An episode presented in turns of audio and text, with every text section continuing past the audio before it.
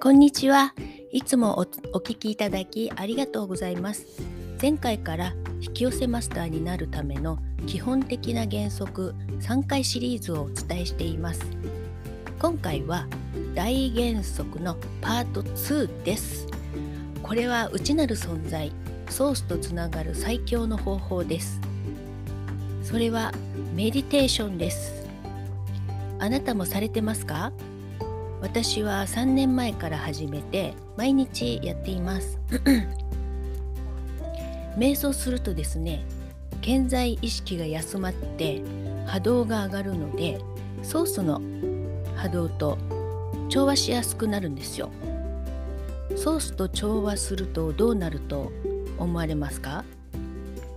ソースからのインスピレーションがきますよね。あなたの内なる存在本当の自分。ソースはあなたを誰よりも愛していてあなたの望みを叶えて幸せになってもらいたいと常に導いてくれるんですね。望みを叶えるための方法を常に送り続けてくれています。その直感によって行動すれば本当にうまくいきます。お金人間関係健康すべての問題に役立ちます。私はこれが一番自分を効率よく心身も健康にしたと確信しています。私の実体験としてはインスピレーションを受け取れるようになったというのはもちろん他にも脳疲労とか目の疲れが取れる頭痛が治まる脳が活性して記憶力が良くなる集中力が上がる疲れの回復が早くて体がよく動く、えー、気分が良くなる。心が安定してポジティブ思考になりやすい。病気が治ったなどなど言い出したらキリがありませんけどかなりの効果を実感しています。あまりにも心身の改善を感じるのでもうやらずにはいられないくなっています。ひどいめまいも15分ですっかり良くなった経験があります。この時はびっくりしました。とにかくすごい効果です。もう瞑想をされている方って多いと思うんですけれども心をあの唱えるあごめんなさい。整えるお仕事をされている方とかパーソナルトレーナーさんとかイチローさんやアスリートビル・ゲイツさんスティーブ・ジョブスさんもやってたらしいですね。瞑想を習慣にされている方の体調のデータなどもたくさん集まって。やはり瞑想は素晴らしい効果があると皆さん言っておられますよね。科学的に証明されている効果も今一度確認してみたいと思います。瞑想は副交感神経が優位になりリラックスしたりアンチエイジングダイエット美肌若返りこれは女性にはとても嬉しいですね。私もお肌は随分綺麗になりました。肌が弱くてアレルギー体質なんですけど肌トラブルはかなり軽減しました。他にはメンタル疾患不安の緩和ストレスの軽減。不眠の解消。睡眠の質の向上。生活習慣病。怪我疼痛軽減。排他摂食障害。緊張緩和。肩こり。更年期障害。アレルギー。他にも記憶に関わる海馬をはじめ脳の容積があちこちで増えて血流も良くなるということも分かっていて認知症にも良いとされています。ストレスを受けた時に副腎皮質から分泌されるストレスホルモンの一種でコルチゾールというのがあってこれも減るそうです。そのコルチゾールっていうのが減るとオキシトシンこれよくあのお聞きになったことがあると思うんですけど幸せを感じるホルモンですね。これが分泌されるそうです。あとは、えー、あゲームやスマホパソコン疲れにもいいと思います。結局は全ての症状に効くってことなんですよね、えー、ちょっと脳についてお話ししたいと思うんですけれどもストレスを感じやすい人は脳の扁桃体という部分が興奮しすぎている場合があります。扁桃体についてチャット GPT で何と出るか調べてみました。それをちょっと読み上げてみたいと思います。脳の扁桃体とは大脳辺縁系の一部であり、えー、情報処理や記憶学習などに関わっています。特に恐怖やストレスに反応し身体反応や行動を制御する重要な役割を持っています。また社会的な情報これはメディアとかですね。にも反応することから社会的行動や人間関係にも関わっていると考えられています。脳の中でも重要な役割を持つため研究が進んでおりストレスや不安障害自己顕示欲の高さなどに関わることが示唆されています。脳の扁桃体は感情の調整や記憶の形成に関与しておりストレスや恐怖などの負の感情の処理も重要な役割を持っています。うつ病患者の扁桃体は健康な人に比べて活動が高まることが多く過剰なストレス反応が起こりやすい傾向がありますまた扁桃体の、えー、機能異常がうつ病発症のリスク因子の一つとされていますこれらのことから変態とうつ病との関連が指摘されていますというふうに書いてあります。えー、うつ病って性格が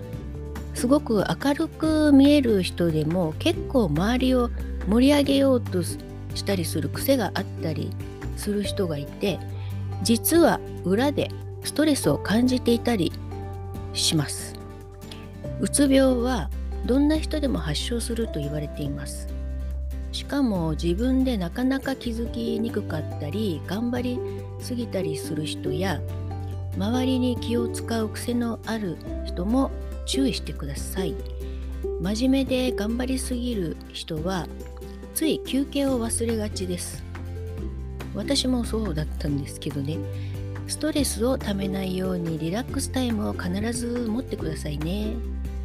すでに瞑想をされている方は効果をもうすでに実感されていると思うのですがまだ瞑想する習慣がないという方とかもしくはイメージで瞑想っていうとブッダのイメージとかあったりしてなんか仏教的だったりスピリチュアル的だったりそういうのが苦手っていう人はちょっと抵抗があったりする方もいらっしゃるかもしれません。イメージって結構いろいろありますよね。だけど瞑想に限らず何でも良いと思ってやってみたけど全然良くなかったりとか逆にダメなんじゃないとか思ったけどとりあえずやってみたらすごい良かったとかそれあの食べ物とかでもそうだと思うんですけどそういうことって結構ありませんか？なので何でも自分で実験してみるのが一番いいです。自分に合うかどうかって本当にやってみないと分かりませんよね。やりたいタイミングとかもあるでしょうけどね。私は私もいろんなことを実験研究してきてるんですけど瞑想は何も頑張らなくてできるし時間もかからないし短時間でその効果は絶大で本当に素晴らしいお金もかからず最強の心身健康増進のためにもスペシャルなアクションだと思っています。もしまだされていないという方は是非一度試しにやってみてください。瞑想といえばいろんな瞑想方法がありますが私がやっているのは呼吸瞑想です。シンプルで子供でも誰でもすぐにできます。私の子供の次男今26歳の重度自閉症の子ですがだいたい機嫌がいいんですけどたまに不機嫌になることがあります。その時は深呼吸を10回くらい一緒にやるとスーッと落ち着きます。これほんと楽です。子供さんや、えー、パニック障害発達障害自閉症の方緊張しやすい方とかは特におすすめです。やり方ですが自分の一番リラックスする体勢がいいと思います。椅子に座ったり、えー、壁に寄りかかったりあ寄りかかって座ったりとか、えー、寝転んだりあぐらをかいてもいいしとにかく一番リラックスする形がいいです寝転んだりベッドの中でする時は朝とかだったら二度寝してちょっと困るっていう時はタイマーをかけたり何か工夫をされるといいと思います。私はちなみに朝起きてすぐベッドの中でやってから起き上がります。瞑想の、えー、理想の時間は15分です。1日1回で大丈夫です。朝が一番おすすめです。なぜ朝がいいかというと一日のスタートの前に自分の波動を高く整えることで一日がうまく回るようになるからです。これは結構重要です、えー、これから先の人生が変わってきますので、えー、いい気分でスタートするあの一日をスタートすると機嫌がいいから人間関係のトラブルも起きにくいんですよね。その自分の良いエネルギーが人にも伝わるので周りの人のためにもなりますでも朝どうしてもできない方今忙しすぎるとかいう方は夜でもいいですねこういう方も瞑想習慣をつけることでだんだんと忙しい生活から抜けれるようになりますよ。やりたい人は何回でもやっていいです。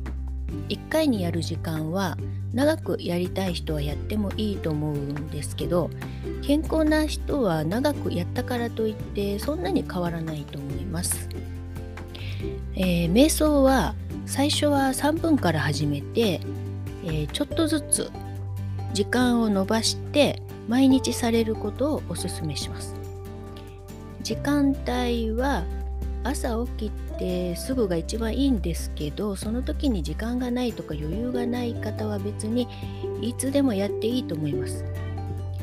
場所はやはりリラックスできる場所で何かに邪魔が入らないようなところがいいです。呼吸瞑想は自分の呼吸に意識を向けてください。ゆっくり入ってゆっくり吐く。これをずっと繰り返すだけです。あすいません。ちょっと子供がちょっと後ろで大騒ぎしていてごめんなさい。すいません。ちょっと続けてみます。音楽はかけてもかけなくてもいいんですがかけるならリラックスできる自分の好きな音楽とか川が流れる音や鳥の声でもいいし瞑想音楽でも何でもいいです。とにかく自分が一番心地いい音がいいです。ちょっと気をつけた方がいい